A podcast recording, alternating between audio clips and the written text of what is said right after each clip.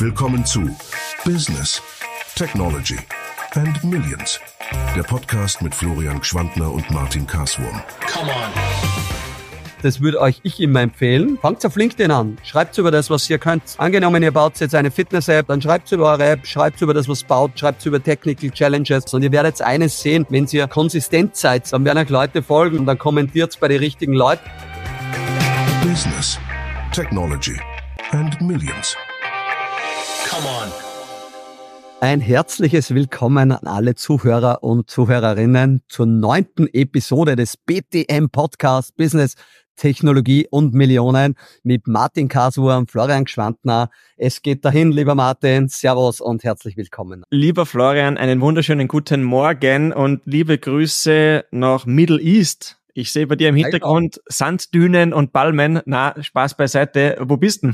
Äh, ich bin im Hotelzimmer in Dubai, genau. Bei mir ist es schon Mittag, genau. Der Magen knurrt noch nicht, aber alles gut. Ich habe drei Stunden Zeitunterschied, habe ein, zwei, drei Termine und äh, Gott sei Dank dann auch nicht mehr. Und äh, eine Woche Sonne vor mir, ein bisschen mit Family und allen rundherum und werde da die Woche ein bisschen genießen, genau. Sehr gut, alles, alles richtig gemacht in dem Fall. Ich kann da berichten, ähm, es hat am Freitag richtig, richtig, oder letzte Woche eigentlich richtig stark geschneit bei uns in Österreich ähm, und jetzt ist es so leicht durchwachsen die Woche. Also ich glaube, dass du es richtig gemacht, äh, um in die Sonne hier zu flüchten. Ähm, wir haben auch dieses Mal wieder ein voll gepacktes Programm. Wir haben richtig viele Themen, die ja, für uns vorbereitet äh, hier da liegen, quasi in unserer Agenda. Ähm, und ich würde sagen, wir starten gleich rein, oder? So machen wir's. Los geht's. Sehr gut. Du, das erste, was uns oder beziehungsweise mir aufgefallen ist, ist ähm, BYD, ähm, der chinesische Autobauer. Ich weiß nicht, ob du das auch mitbekommen hast. Die sind diese Woche angedockt das erste Mal in Bremerhaven in, in Deutschland äh, mit der ersten Ladung ein, äh, mit der ersten Ladung 3000 E-Fahrzeuge ähm, auf dem eigenen Dampfer. Also das habe ich ganz interessant gefunden. BYD äh, schippt quasi jetzt erstmalig wirklich auch hier nach Europa ihre E-Fahrzeuge und auch die deutsche Autoindustrie ist da wirklich schon ähm, ja, in, in Ehrfurcht starre, was man so sieht von den verschiedenen Artikeln.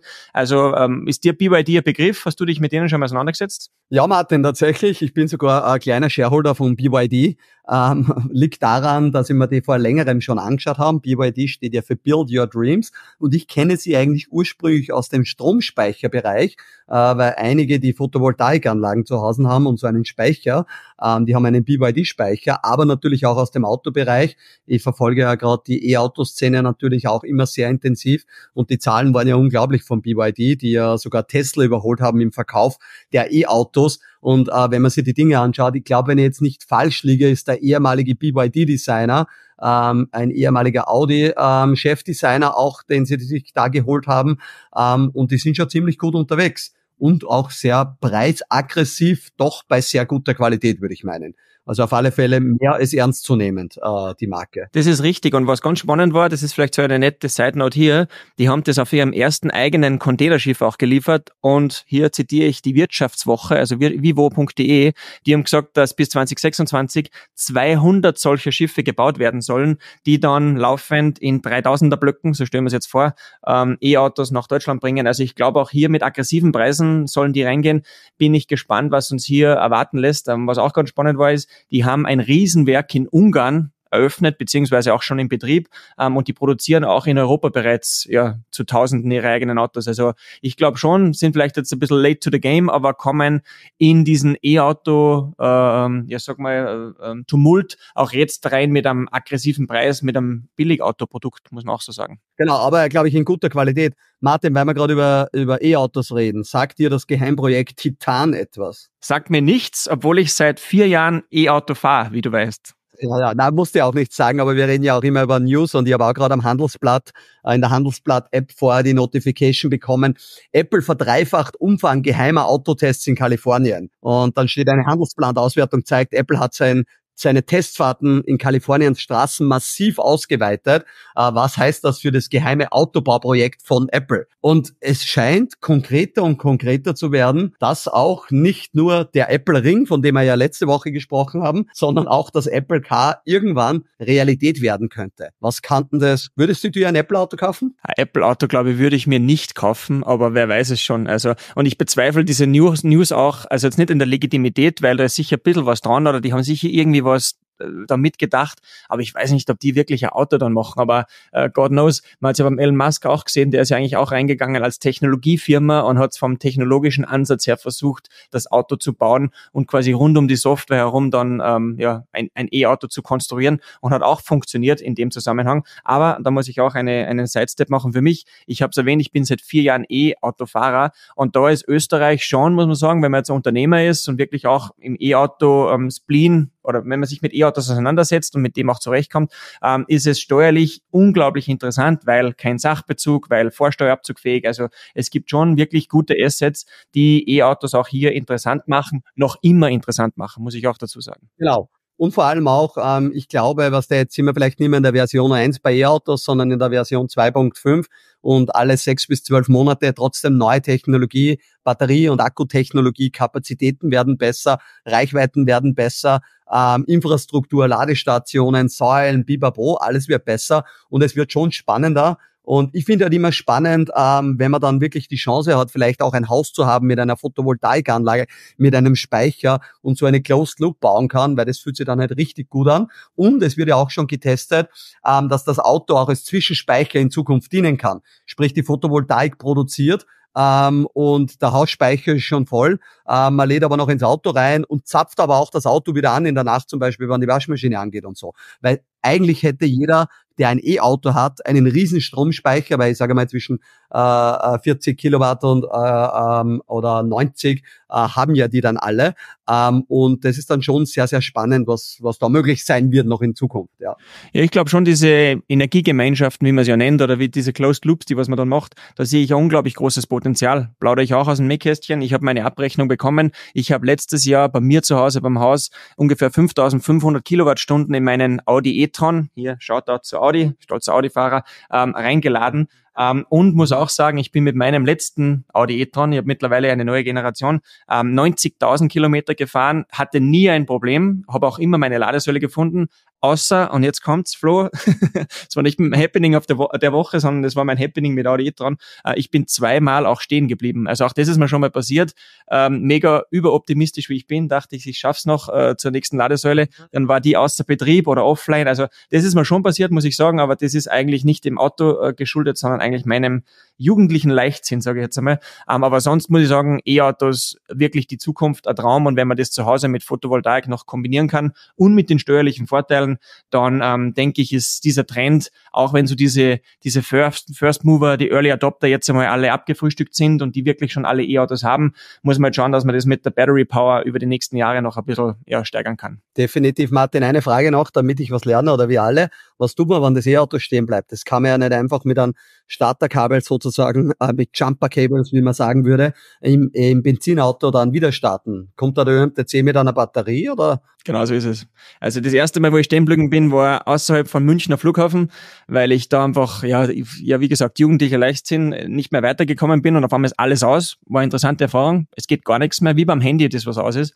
Und dann geht eigentlich nur mehr der eine Weg zum ÖRMTC in dem Fall, aber es ist halt, oder zum ADAC, aber es ist der große ja. Unterschied. Sonst kommt der zum Auto, Starterkabel, Batterie kurz laden und du fährst weiter. Das Problem ist da, der muss dich halt abschleppen zur nächsten Ladesäule und dann bist du nochmal bei der Ladesäule eine Stunde oder zwei. Also das war schon ein bisschen mühsam, muss ich damals sagen. Und den Tag habe ich auch natürlich ähm, verteufelt. Aber grundsätzlich habe ich sonst nie riesige Probleme gehabt, weil das zweite Mal, wo ich stehen geblieben bin, das war bergauf auf einer Bergstraße und da habe ich dann einfach rückwärts runterrollen lassen, durch, damit wieder rekuperiert genug Batterie gehabt, um zur nächsten Ladesäule zu kommen. Das aber smart. Ja, ja, Glück. Gut, äh, damit hat man auch ein Häkchen hinter BYD und der kleine Ausflug in die äh, elektronische Autowelt oder äh, Elektrovehicles, EVs, wie, wie man sagen würde. Ähm, genau, wir haben auch erinnern stehen, ganz kurz, auch wieder ein kurzer Aktiensprung. Äh, in dem Fall war es wortwörtlich ein Sprung, nämlich Nvidia, der Chip-Hersteller, über den quasi jeder spricht momentan, weil Nvidia mit seinen H100 quasi den Chip für die künstliche Intelligenz liefert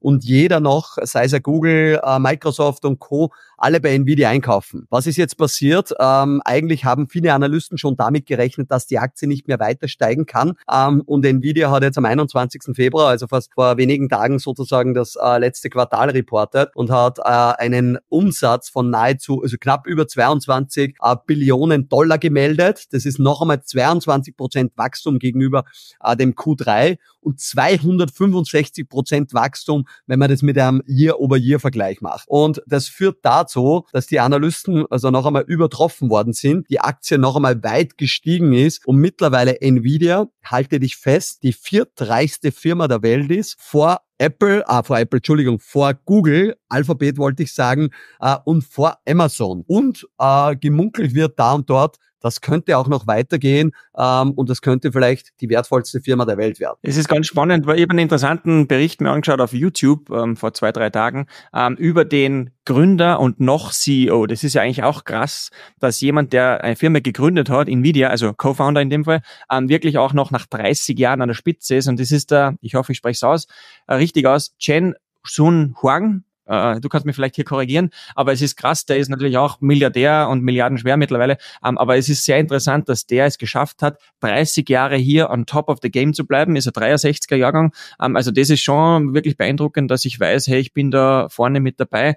Ähm, und der ist ja auch ganz äh, eng, ist Amerikaner mit taiwanischen äh, Roots, ganz eng mit TSMC in Taiwan abgestimmt. Und durch das ja. arbeiten die ja auch so eng zusammen. Das ist ja auch der Punkt, ich meine, er ist irgendwie, finde ich, eine spannende Persönlichkeit, weil mit Lederjacke und äh, tritt immer ganz cool auf. Also passt gar nicht so in die, in die Tech-Nerd-Welt, ohne das despektierlich zu meinen. Ähm, aber ähm, was auch spannend ist natürlich, weil es wollen die Googles, die Microsoft, die Amazons dieser Welt ihre eigenen Chips bauen. Aber das Ganze ist natürlich nicht so einfach, weil du brauchst im Wesentlichen, momentan sind es drei großen Firmen, ASML in den Niederlanden, die sozusagen die, die Maschinen bauen, dann ähm, TSMC in Taiwan ähm, und dann noch äh, die Chip-Entwicklung. Und äh, würde man jetzt auch viel, viel Geld, da spricht man ja teilweise von äh, Milliarden über Milliarden Dollar, die man investieren muss, aber das geht einfach von heute auf morgen nicht, weil die Ressourcen, die Infrastruktur, die MitarbeiterInnen, all das notwendig ist und Nvidia hat so eine Alleinstellung, ein, so ein Alleinstellungsmerkmal am Markt, dass es äh, wirklich brutal ist und man zeigt, die haben teilweise Margen von knapp 80 Prozent mittlerweile. Als Nicht-Software-Company, muss man immer sagen, ist eine Hardware-Company, das eigentlich unglaublich ist. Ähm, und ja, also die Reise geht weiter. Ähm, ich bin ein kleiner, äh, kleiner Aktienhalter, also aber sehr, sehr fröhlicher momentan. Aber das ja, ich. Sie, wo die Reise hingeht. Genau. Du, ich bin gespannt, wo da die Reise hingeht. Ich habe es angesprochen, er ist Milliardär, er hat 35 Milliarden, habe ich gerade parallel nachgeschaut. Ähm, nicht so viel, und jetzt kommt ein krasser Cut, Flo. Ich hoffe, du verzeihst mit unserem Drehbuch. Ähm, ein Schwenk nach Österreich und wir sprechen über Milliarden bei Nvidia. Und jetzt sprechen wir über ein paar tausend Euro in Österreich, weil, und das ist interessant, nächstes Thema machen wir auf, ähm, ich habe den Pensionsreport 2024 bekommen. Pensionsreport. Ja, richtig. Aber ich wollte ihn unbedingt heute mitbringen, weil es meiner Meinung nach doch ein bisschen schockierend ist und wir nachher noch über das Thema Investoren und Team und Gründung sprechen. Ähm, und da ist es schon interessant, wenn man der Realität ein bisschen ins Auge sieht und wenn man feststeht, und jetzt zitiere ich wirklich auch hier von der Wirtschaftskammer den Pensionsreport, die Durchschnittspensionshöhe bei der Alterspension betrug 2022, also vor zwei Jahren, 1600 Euro bei den Männern, ähm, oder betrug 1600 Euro, pardon, bei den Männern 2200 und bei den Frauen 1300 Euro.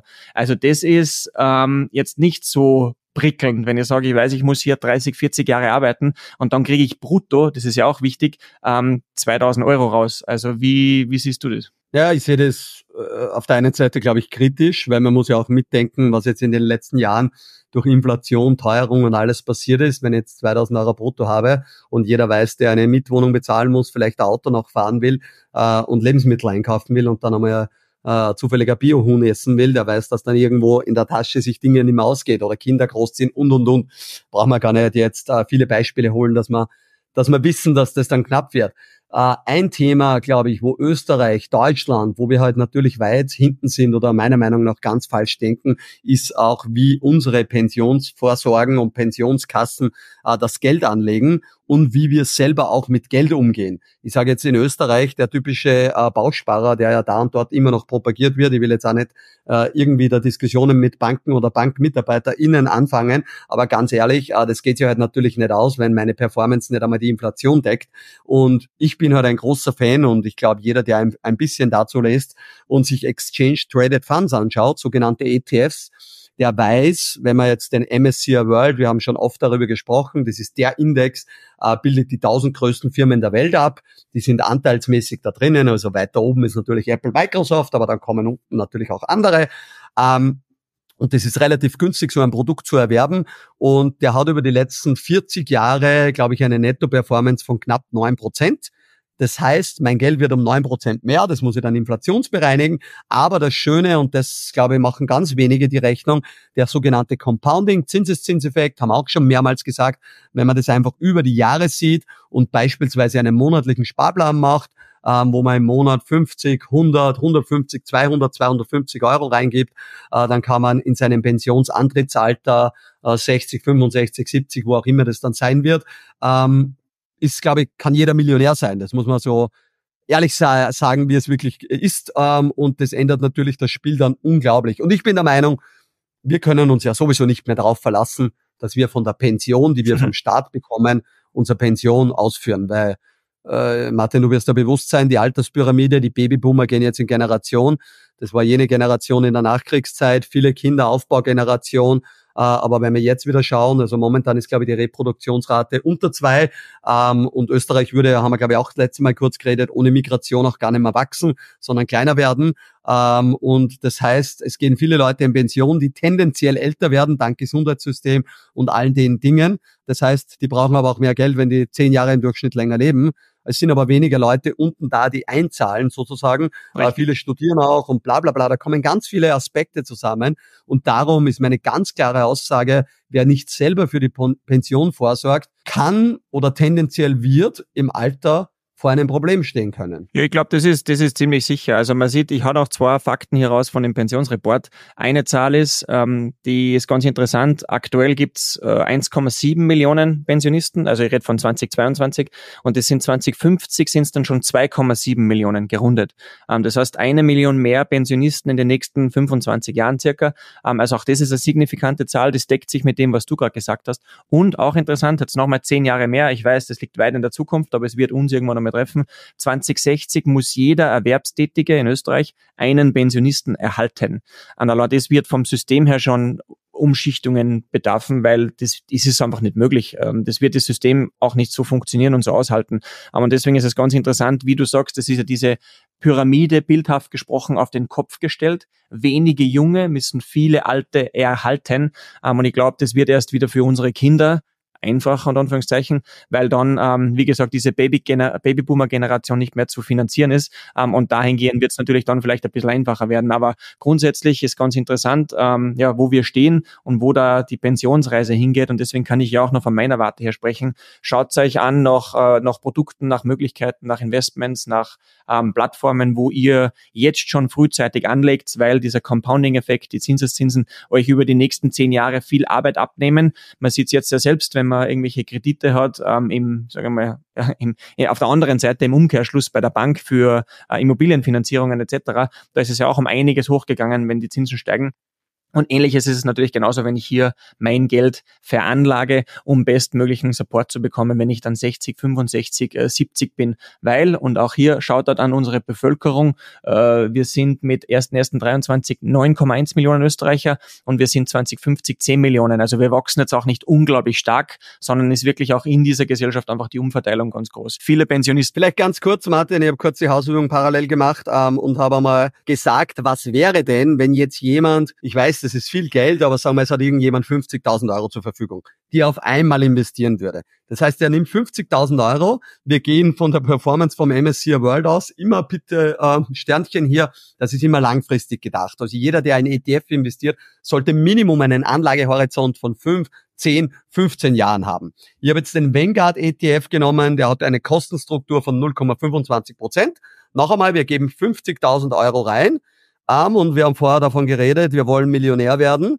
In 40 Jahren, nein, in 38 Jahren würde aus den 50.000 Euro eine Million äh, und 9.000 Euro werden.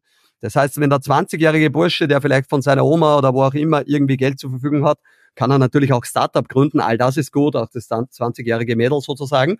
Ähm, aber äh, wenn man da investiert, und das einfach nur 40 Jahre liegen lässt, äh, oder neun, also ja, genau 38 Jahre, dann wären wir schon bei der Euro-Million, dann ist man auch 60 zu Antritts äh, in die Pension und das ist echt spannend. Ähm, ja, wie gesagt, das ETF-Thema werden wir auch einmal tiefer machen, aber ich kann es nur allen empfehlen. Äh, kleine Info, also auch bei mir jetzt in der Familie mit Sohnemann, ähm, der ist jetzt noch nicht alt und hat schon seinen ETF-Sparplan, der wird natürlich jetzt vom Papa einzahlt, aber nicht übertrieben auch, so mit 100 Euro und äh, da kann man natürlich auch einmal zur, zur einen Oma, zur Mama, zu wo auch immer gehen und sagen, du zu Weihnachten, bevor es zu viel Blödsinn gibt, bitte lieber einmal 200 Euro in ETF-Sparplan rein. Äh, der Zinseszins wird seiniges dazu tun äh, und äh, die jungen Menschen oder Kinder werden vielleicht dann dankbar sein, wenn sie das Geld für eine gute Ausbildung haben, für ein Auslandssemester, für was auch immer, mhm. äh, was man das dann brauchen kann. Ist meine, mein, mein, mein Denken, sagen wir es mal so. Ist auch, ist auch mein Ansatz und deswegen denke ich auch in dem Zusammenhang, ich glaube auch hier, kann man sparen, soll man ansparen und soll man sich nach äh, Lösungen von A, B und C einfach Gedanken machen, um bestmöglich und breit, so breit wie möglich aufgestellt zu sein. Ähm, auch hier nochmal Shoutout zu uns. Logischerweise, alles, was wir hier ansprechen, sind keine Anlageberatungen ähm, und dieser Disclaimer steht auch bei uns nochmal auf äh, btm-podcast.com. Ähm, Wenn es weitere Fragen gibt, Hörerfragen etc., auf die wir jetzt gleich nochmal eingehen werden, beziehungsweise auf unser Feedback von der Episode zur letzten Woche, dann gerne reingehen auf äh, unsere Website und dann unter info at btm-podcast podcast.com äh, eine E-Mail schicken oder wie immer gängig auf den Flo oder beim Instagram, LinkedIn uns kontaktieren oder über Spotify und Apple Podcast. So Flo, wir kommen zu einem unserer Hauptthemen heute, über die wir ein bisschen länger sprechen wollen. Äh, und das ist das Thema, was auch so ein bisschen ja, eine, eine Folgefrage oder Folgefragen von unseren Hörerinnen und Hörern waren ähm, in der letzten Woche. Und das war zu dem Thema Pitch Deck, wo wir letzte Woche gesprochen haben. So ein bisschen, wie geht's jetzt weiter? Was passiert, wenn das Pitch Deck erstellt ist? Ähm, wie finde ich dann wirklich auch hier meine Investoren? Ich weiß, wir haben das in der Episode 4, 5 einmal kurz nur angeschnitten, ähm, wollen aber jetzt ein paar mehr Minuten drauf äh, verschwenden ähm, wie es denn weitergeht ähm, zum Thema Investoren und dann natürlich auch ganz wichtig, äh, wie ist der Wert des Teams und soll ich lieber alleine gründen versus mit meinem besten Freund oder mit einem Stranger oder mit einem Unikollegen. Also da gibt's ja auch ganz viele Konstellationen und über das wollen wir heute ein bisschen länger sprechen. Lieber Flo, ich spiele mir den Ball dir rüber. Ich habe jetzt mein Pitch Deck erstellt, aller Flo Schwandner. Was mache ich? Genau, äh, Ball angenommen ähm, und Gott sei Dank nicht weit weggesprungen, er ist am Fuß. Ähm, Genau, Martin, wir haben das letzte Mal darüber geredet, ein gutes Pitch-Deck hat irgendwie einen Hook. Ne? Ähm, das macht irgendwie man will reinschauen, man will es verstehen, man will da weiterlesen. Und äh, es ist auch ein bisschen Feedback gekommen und ich glaube, das ist wichtig. Ähm, das gute Pitch-Deck braucht man jetzt nicht nur, um ein neues Unternehmen zu gründen, sondern vielleicht auch im bestehenden Unternehmen den Chef, die Chefin davon zu überzeugen, ein Projekt zu starten, ein neues Feature zu bauen. Also wir haben ja gesagt, das Leben ist ein Verkaufsgame, egal ob als Kind, als Erwachsener, äh, egal, man braucht was, man will was. Ähm, und wir haben gesagt, wir haben ein gutes Pitch-Deck erstellt mit einem guten Hook, mit allen wesentlichen Zahlen, Daten, Fakten drinnen. Äh, das Team ist drinnen, das Businessmodell ist drinnen, äh, was tun wir mit dem Geld sozusagen ist drinnen und davon gehen wir mal aus. Und jetzt war sozusagen die Frage, äh, lieber Martin, lieber Florian, ihr habt ja schon mehr Pitch-Decks gesehen und auch investiert in Unternehmen.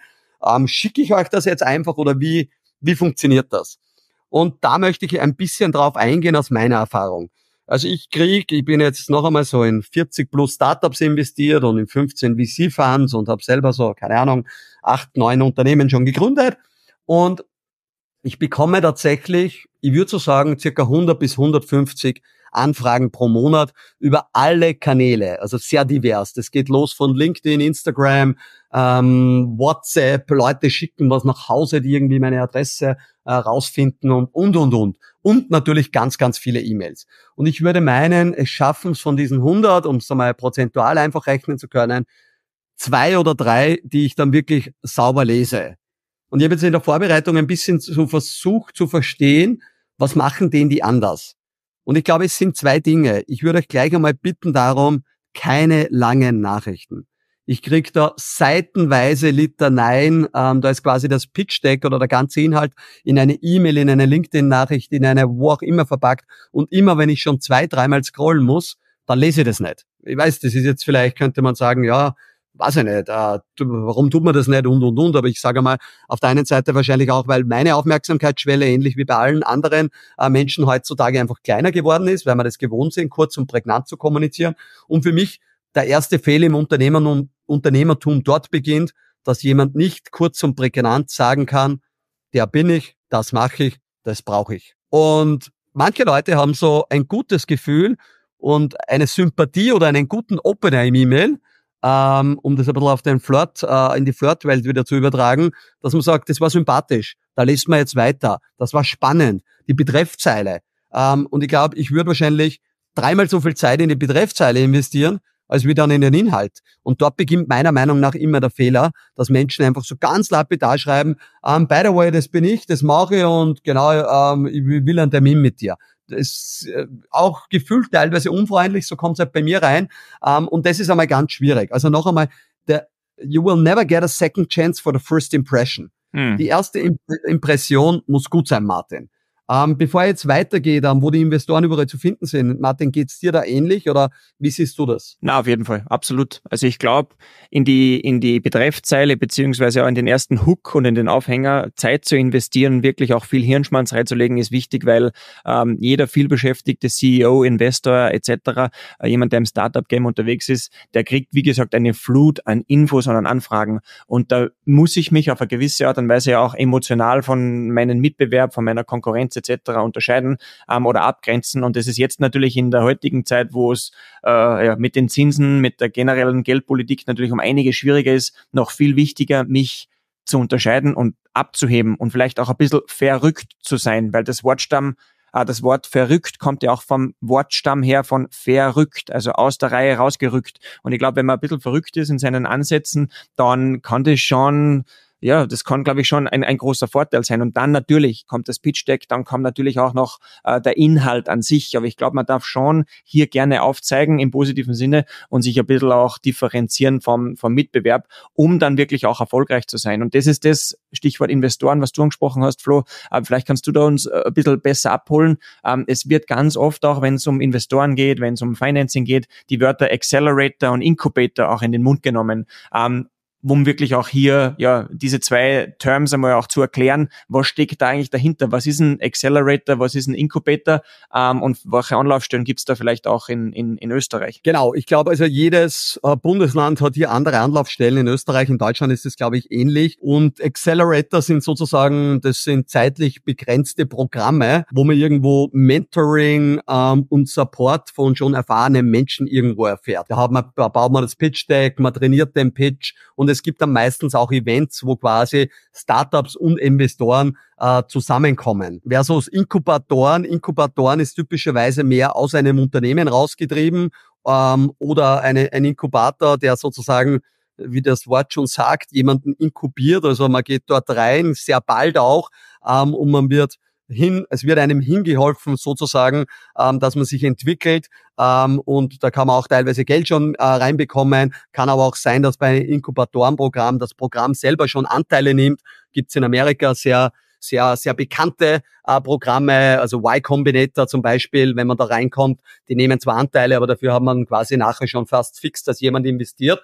Ähm, das ist die eine Möglichkeit. Die andere Möglichkeit, Martin, und das glaube ich ist viel wichtiger oder umgekehrt ist genauso wichtig, ähm, sich einen Namen zu machen. Viele Leute sagen so, ja, ich kenne ja keinen. Am besten wäre immer das sogenannte warme Intro. Äh, wenn der Martin mir schreibt natürlich, du lieber Flo, schau dir das einmal an, das sind gute Freunde von mir, die machen das ganz gut, dann weiß ich automatisch, vertraue ich dem Martin so viel, äh, dass man ja nicht irgendwen irgendwas weiterschickt und mir nicht kennt meinen Zeitschedule und weiß, dass ich im Urlaub bin, ähm, dass ich jetzt nicht irgendwo Zeit verschwenden will, übertrieben gesagt. Und das ist natürlich das, wo man hinkommen will. Das Beste wäre, wenn man diese Warm Leads, die Warm Intros sozusagen bekommen würde. Wenn man aber ganz neu anfängt, ist das halt aber nicht so. Was man trotzdem tun kann, man kann persistent sein, man kann auf Events gehen, man kann so Startup-Pitch-Events, Abendveranstaltungen, Meetups, die VC-Szene von Speed Invest und Co., alle machen was. Und parallel, das würde euch ich immer empfehlen, Fangt auf LinkedIn an, schreibt über das, was ihr könnt. Angenommen, ihr baut jetzt eine Fitness-App, ähm, dann schreibt über eure App, schreibt über das, was baut, schreibt über Technical Challenges, über Algorithmen, wie löst ihr was. Und ihr werdet eines sehen, wenn ihr äh, wieder äh, konsistent seid im Bloggen, im Schreiben, dann werden euch Leute folgen und ihr werdet von 10 auf 20 Followers und von 20 auf 50 wachsen. Ähm, dann kommentiert bei den richtigen Leuten und dann seid ihr im richtigen äh, Medier drinnen. Und manche haben es so sehr gut geschafft, ähm, ich habe denen beim ersten Mal gesagt, ich will nicht investieren, ich kann nicht bibabo, aber die, haben, die waren dann so nett und haben gesagt, alles okay, verstanden Flo, wir schicken da trotzdem jedes Quartal ein Update. Dann kriege ich eine saubere E-Mail, dann sehe ich den auf LinkedIn wieder, dann treffe ich den einmal bei irgendeinem Event und dann mache ich ihm sogar ein Intro zu anderen Investoren, weil ich über ein halbes Jahr gesehen habe, diese Person oder Personen, die tun weiter, die machen einen guten Job, die haben jetzt nicht aufgeben. Und das ist, glaube ich, das, was den ganz, ganz großen Unterschied macht. Auch das Nicht-Aufgeben am Anfang. Ähm, wie gesagt, hätten wir bei Runtastic auf die, die ersten 100 Neins gehört, äh, hätte es kein Runtastic gegeben und kein gar nichts, weil jeder wusste quasi, warum es nicht funktionieren wird.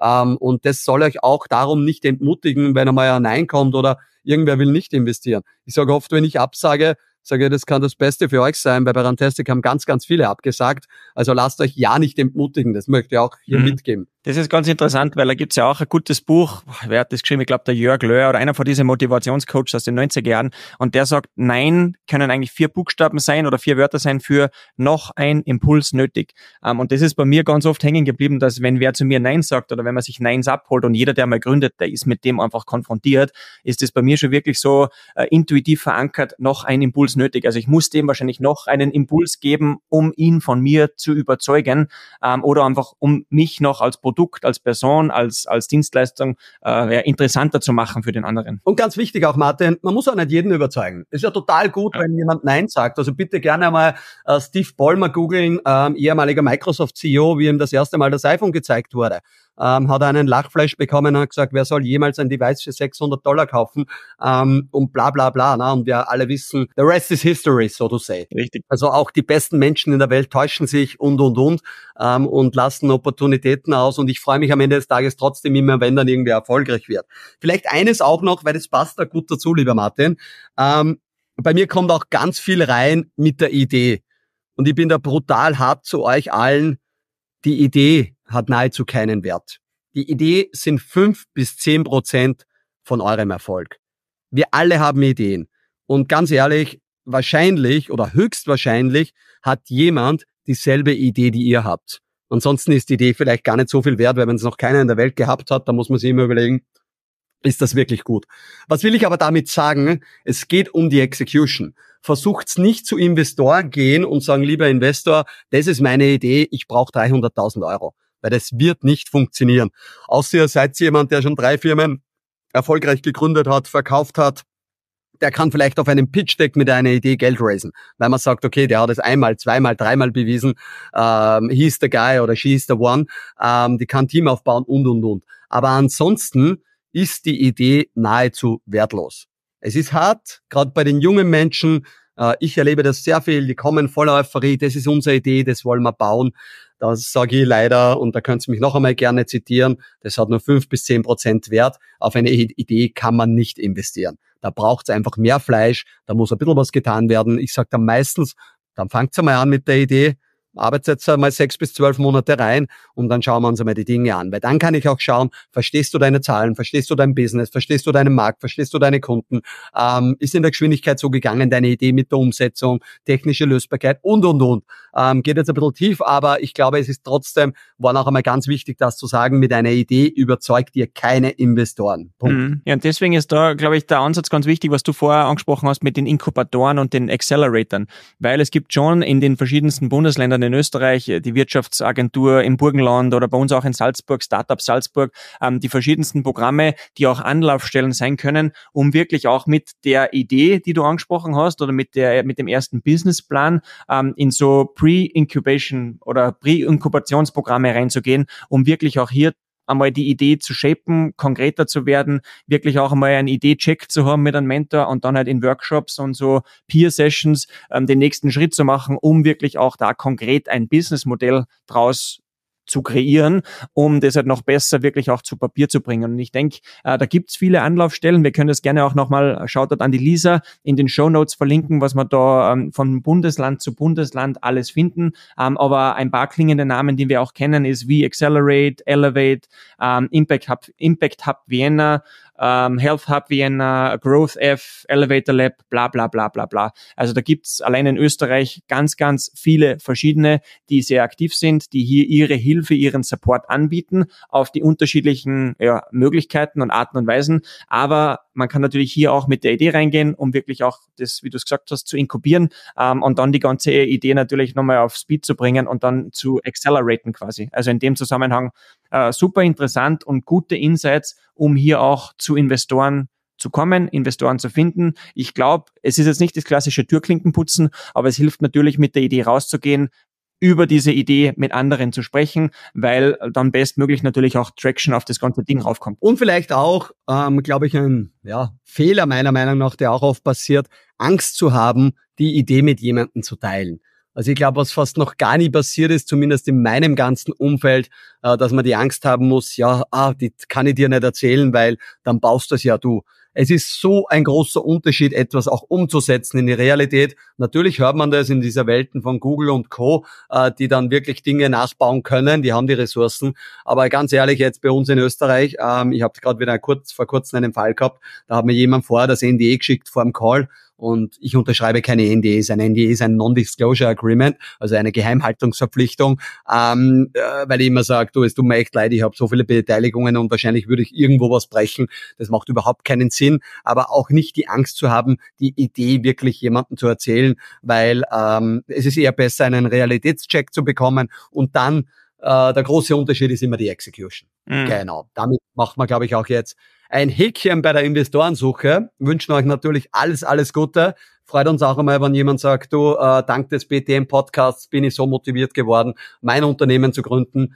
Ähm, wir wollen einmal zumindest dann bei der Weihnachtsfeier dabei sein.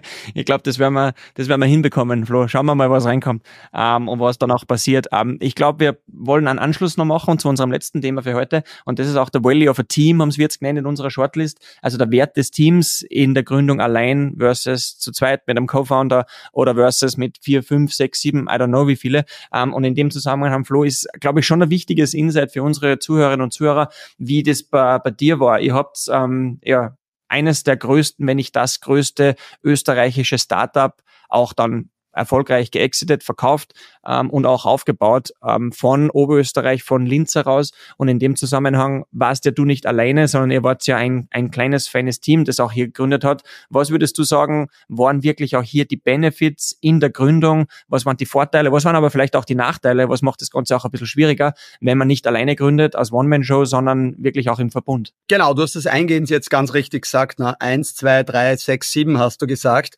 Also ich glaube mal, ähm, oder nicht nur nur glaube, bin überzeugt davon, dass man, wenn man jetzt Unternehmen, Startup gründet, als Single Founder, Founderin, das ganz, ganz schwierig sein wird, ähm, wenn man nur allein ist und die ganze Reise allein durchgehen muss. Selbst wenn man da Mitarbeiter anstellt, äh, oft ist es schon sehr, sehr wertvoll, wenn man quasi Leute am Boot hat, die auch Gesellschafter sind, die Miteigentümer sind, die sogenannte Skin in the Game haben, äh, mit dem man auch auf dem Level sprechen kann, weil es wird äh, eine Phase werden, wo es bergauf geht, bergab geht, äh, wo man mal vielleicht die Energie nicht hat. Da ist es gut, wenn man dann seinen Co-Founder die Co-Founderin hat, die die Energie hat, die einen dann wieder mitreißt. Ähm, und ich würde auch da äh, meinen, tendenziell investieren Investoren nicht in eine One-Man, One-Woman-Show. Also das ist dann eher Einzelunternehmen und nicht Startup, was dann, äh, was dann irgendwie Millionen groß werden kann. Ähm, zweiteres, äh, sechs, sieben Mann-Team oder so, das wäre das nächste, wo ich wieder skeptisch wäre. Äh, zu viele Köche verderben den Brei. Also ich glaube, ähm, alles über vier Gesellschafter oder Hauptgesellschafter wird dann auch wieder schwierig. Und es geht ja auch immer am Anfang um den sogenannten Cap Table, also die Zusammensetzung im Firmenbuch. Wer steht denn da aller drinnen? Da hatten wir auch schon alles Mögliche gesehen, äh, sozusagen, dass da der Onkel drin ist, dann war nur der Papa drin, der Freund war noch drin und irgendwie waren zwölf Leute im Cap-Table drin und jeder hat irgendwie fünf Prozent gehabt. Das ist dann quasi auch immer sehr schwierig, in so etwas rein zu investieren. Meiner Meinung nach, um jetzt auf die Frage auch zu kommen und auf die Antwort zu kommen, ähm, idealerweise ein Team von zwei, drei, vier Leuten sind eigentlich meine Favoriten. Warum? Ähm, oftmals ist es so, dass sich das Team im besten Fall ergänzt. Ich spreche jetzt ein bisschen mehr von der technischen Seite, weil wir natürlich in viele Technologieunternehmen investieren. Da gibt's auf der einen Seite oftmals den Super Techie, den CTO, den Chief Technology Officer oder die natürlich. Ähm, und dann gibt's irgendwie den CEO und vielleicht noch den CMO oder die CMO. Ähm, und das wäre eigentlich ein ideales Team. Wenn sich die Leute so ergänzen, dass der CEO ein guter Produktmensch ist, ein guter Verkäufer, gut pitchen kann, äh, dann der perfekte Techniker vielleicht dabei, äh, der wirklich deep in Technology ist, der das Ganze umsetzen kann. Und wo man auch noch merkt, das Team mag sich, das Team kennt sich vielleicht schon aus jahrelangen Studium, das Team ist schon durch dick und dünn gegangen, weil das Schlimmste, und da sind wir jetzt auch wieder beim Founder-Team, ist der Founder-Clash, der sehr, sehr oft passiert, dass sich Gründer in drei Jahre streiten und dann hast du eigentlich als Investor uh, der Worst-Case-Szenario. Der eine hat die Anteile, will sie nicht hergeben, der andere und die streiten und, und, und. Also noch einmal, ich glaube zwei, drei, vier Mann äh, oder Frauen natürlich, ähm, perfektes Gründerteam.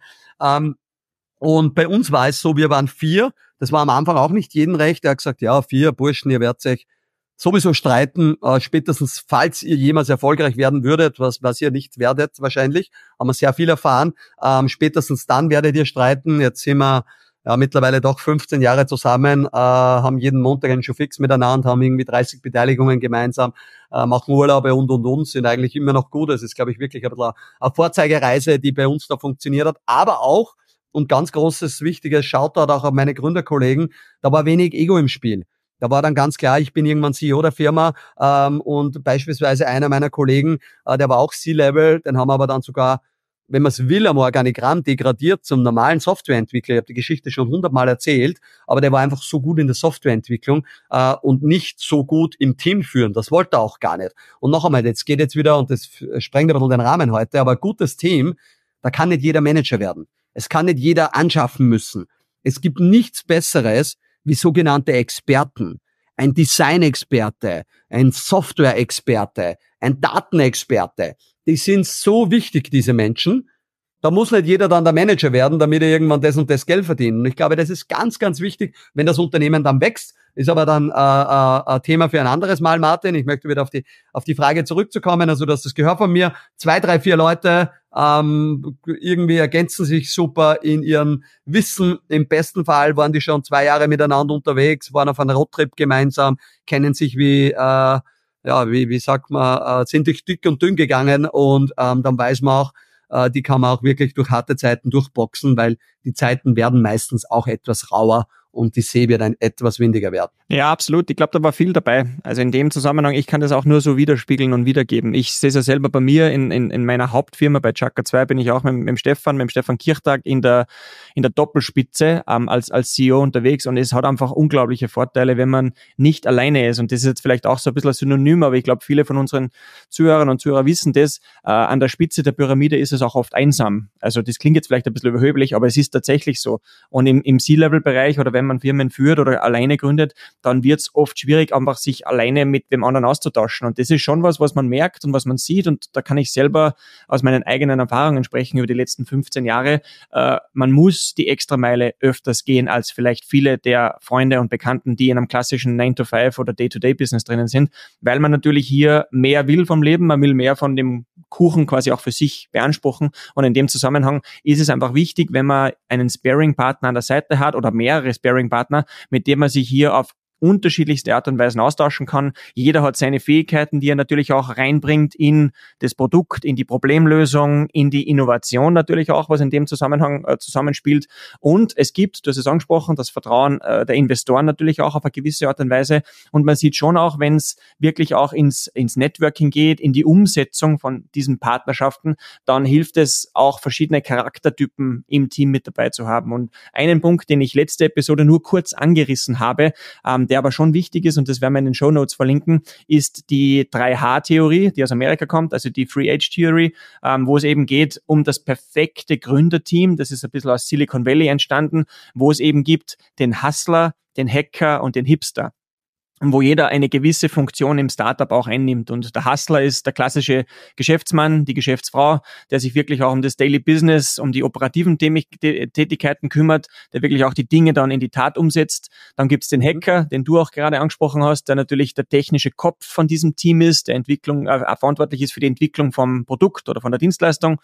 Und last but not least gibt's den Hipster, das kreative Genie des Teams, wenn man es so sehen will, der wirklich auch dann für Design, für die User Experience, UX etc. zuständig ist. Und dieses Dreier-Konsortium, jetzt wirklich am Reißbrett aufgezeichnet, wäre so die perfekte Welt laut Silicon Valley, um auch hier mit reinzugehen und erfolgreich zu sein. Also das ist nochmal vielleicht ein ganz interessanter Punkt hier äh, für den Wert des Teams. Ich würde es nie wieder alleine machen, ich würde nie wieder alleine gründen, weil ich weiß einfach, ähm, habe ich auch letztes Mal, glaube ich, erwähnt, äh, man muss dividieren können, um multiplizieren zu können. Und ich glaube, das ist ganz wichtig. Lieber habe ich ein kleineres Stück von einem größeren Kuchen, als wir den ganzen Kuchen alleine und der bleibt irgendwie klein. Und es macht mir Spaß. Ich meine, wir wollen jetzt auch keinen die Angst nehmen, gell, wenn Sie jetzt nicht die drei Hs habt und in der Theorie nicht das perfekte Team seid, keine Angst davor.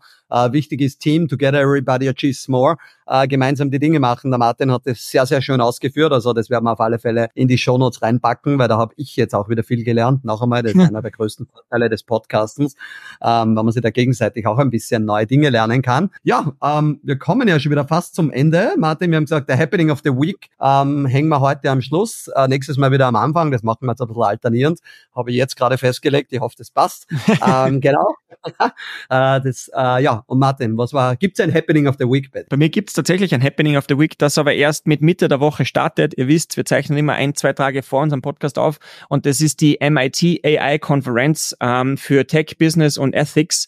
Ähm, klingt jetzt sehr hochgestochen, aber auf die freue ich mich schon. Ist ein, ein Online-Kongress vom MIT in Boston, also alles rund um Technologie, was passiert im AI-Game in der, im Moment beziehungsweise auch in der Zukunft für Technologie und Business. Auf das freue ich mich schon. Da werde ich nächste Woche gerne im Podcast darüber berichten, was hier aus Boston uns zurückgemeldet wurde. Und das ist jetzt zwei Tage Online-Konferenz, wo ich mir die unterschiedlichen Bits and Pieces und Snippets raushol. Also das ist das, auf das ich mich jetzt schon freue. Das ist mein klassisches Happening der Woche. Auch wieder mal Weiterbildung ähm, muss auch wieder mal sein, darf auch sein. Und in dem Zusammenhang ist das mein, mein großer Fokus diese Woche. Was ist bei dir das Happening der Woche? Ja, also bei mir ist gar nicht so viel Happening. Ich meine, man könnte jetzt Harald Junke zitieren und könnte sagen, keine Termine und leicht einen Sitzen im Urlaub. Aber auch das ist nicht der Fall. Äh, gehört ein bisschen Schmäh auch dazu natürlich bei uns. Ähm, bei mir geht's jetzt gleich ins Gym. Na, wie gesagt, ich bin jetzt gerade in Dubai, äh, treffe da äh, den einen oder anderen lieben Freund. Auf das freue ich mich sehr, ähm, weil ich da unten doch ein paar Leute mittlerweile auch kenne.